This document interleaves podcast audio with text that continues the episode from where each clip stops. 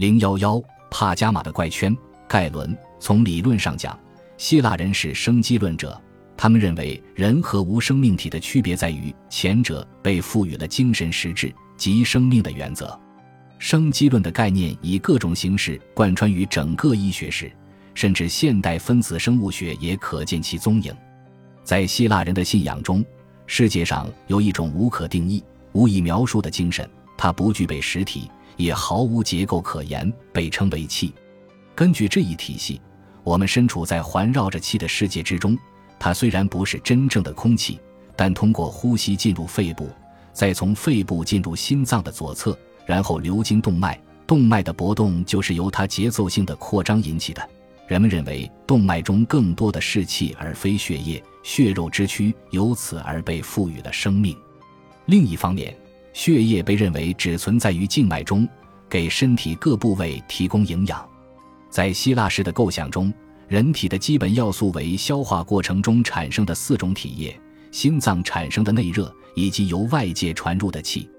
当盖伦在公元158年回到帕加马时，他不仅是一名已经接受过充分训练的医生，而且凭借他的一系列关于解剖学和生理学的著作而变得赫赫有名。此外，像希波克拉底一样，他也掌握了手术时间的能力。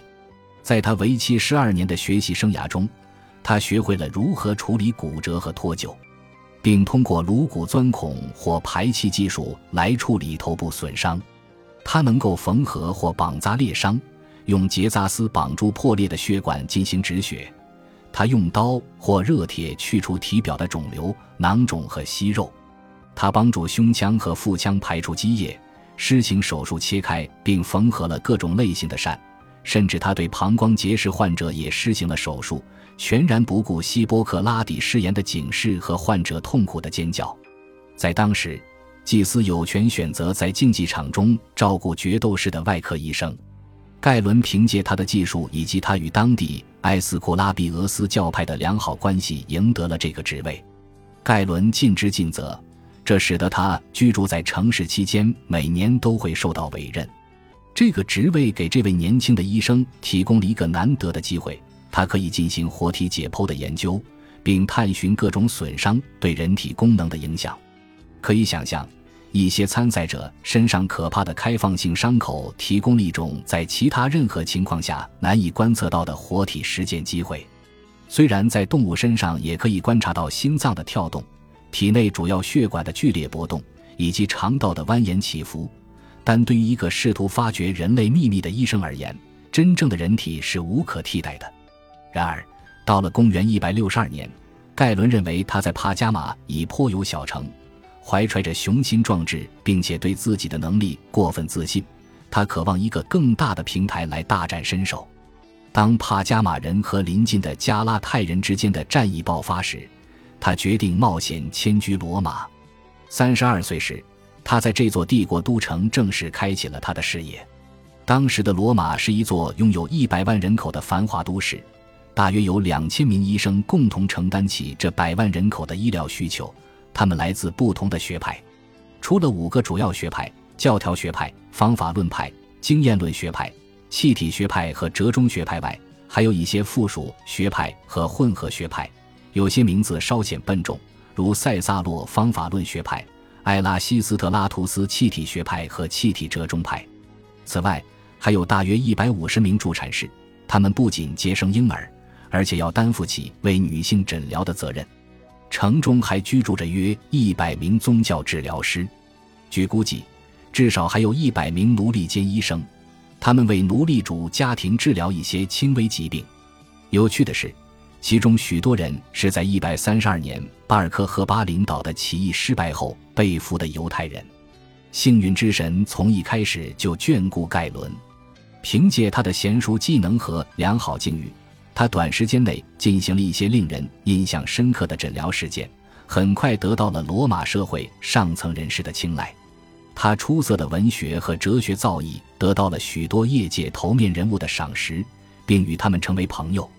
哲学家们尤其如此，将他视为同道中人。来到此地的最初两年，他当众进行了解剖演示，其受欢迎程度远远超出他的预期。这些新的人际连接使他在患者以及受其研究和教学能力吸引的人群中声名鹊起，但嫉妒也随之而来。当时的医学界不仅有派别之争，而且各派内还普遍存在着学问和能力的差异。医生们在互相竞争中不乏恶毒的言语攻击，并以极其侮辱的方式公开嘲笑对手。盖伦才华横溢，却傲慢自大。这使他受到两面夹击，他的成就越大，受到的批评就越尖锐，他反击对手及其所属派别的言辞也就越发激烈。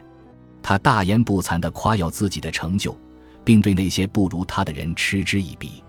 虽然这种争辩乏善可陈，但他全然没有因为对手的低劣而有所收敛。敌人无处不在，尽管盖伦在罗马文学界颇有名气。有钱人士予以赏识，并支付给他高额的费用，但他对各派别及其个别成员的攻击，最终还是使他置身于危险之中。留在罗马已不再是安全之举，他仓皇且秘密地逃离了这座城市，回到了帕加马。有人指出，盖伦担心的不仅仅是被暗杀，其逃亡的真正原因是在整个帝国东部迅速肆虐的一场瘟疫即将袭来。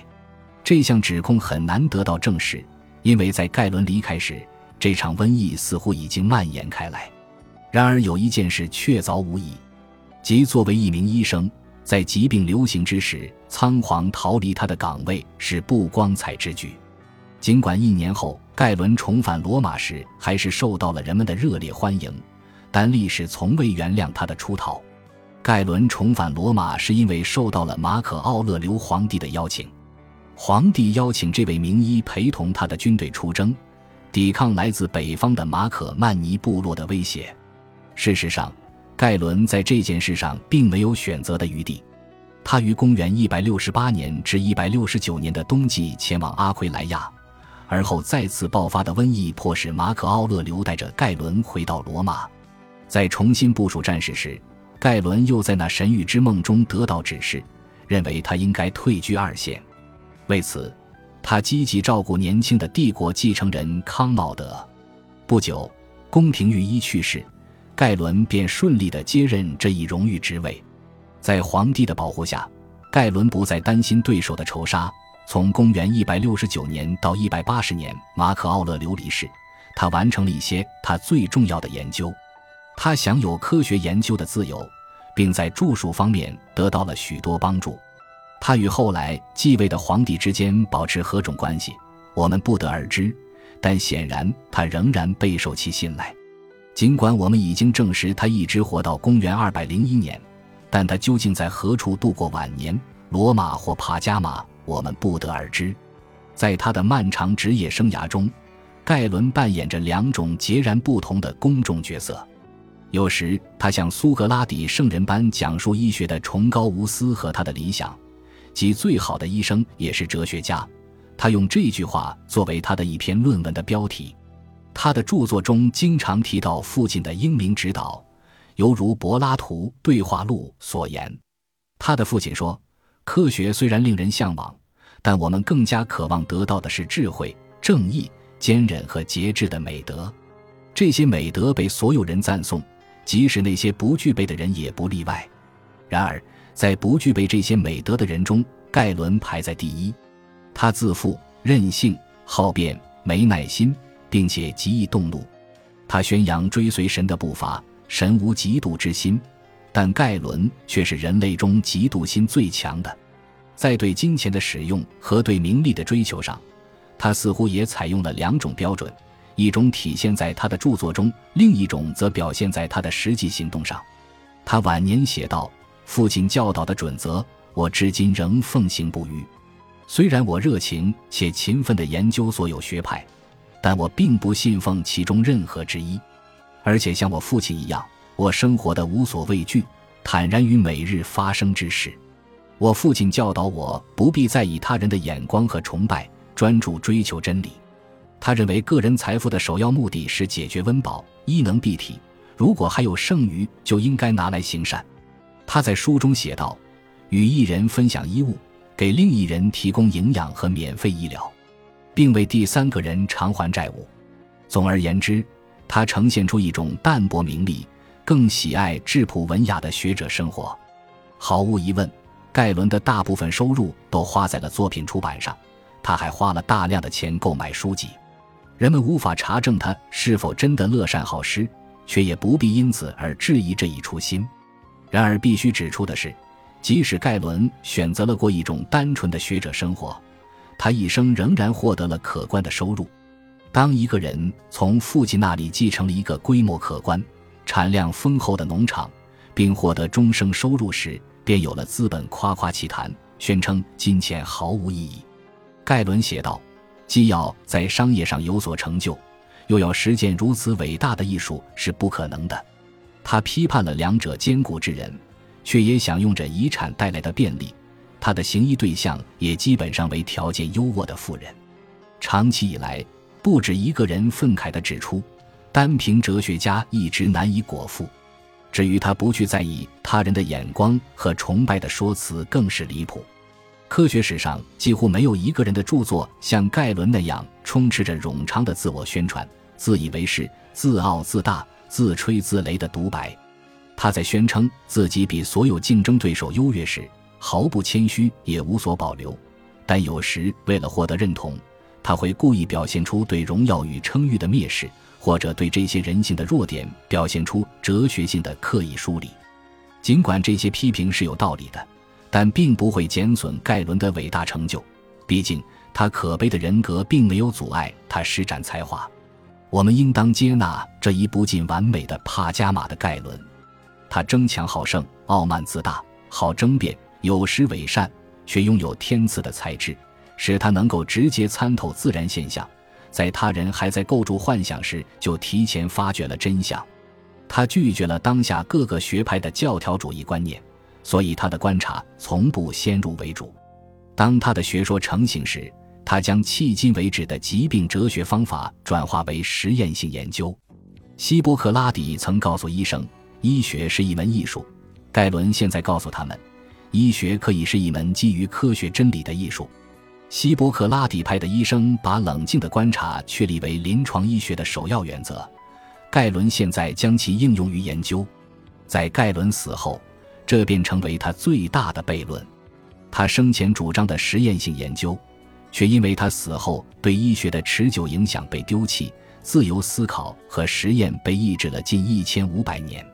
实验性研究在十六至十七世纪才得以复兴，而提出的人早已忘记这一本源来自盖伦。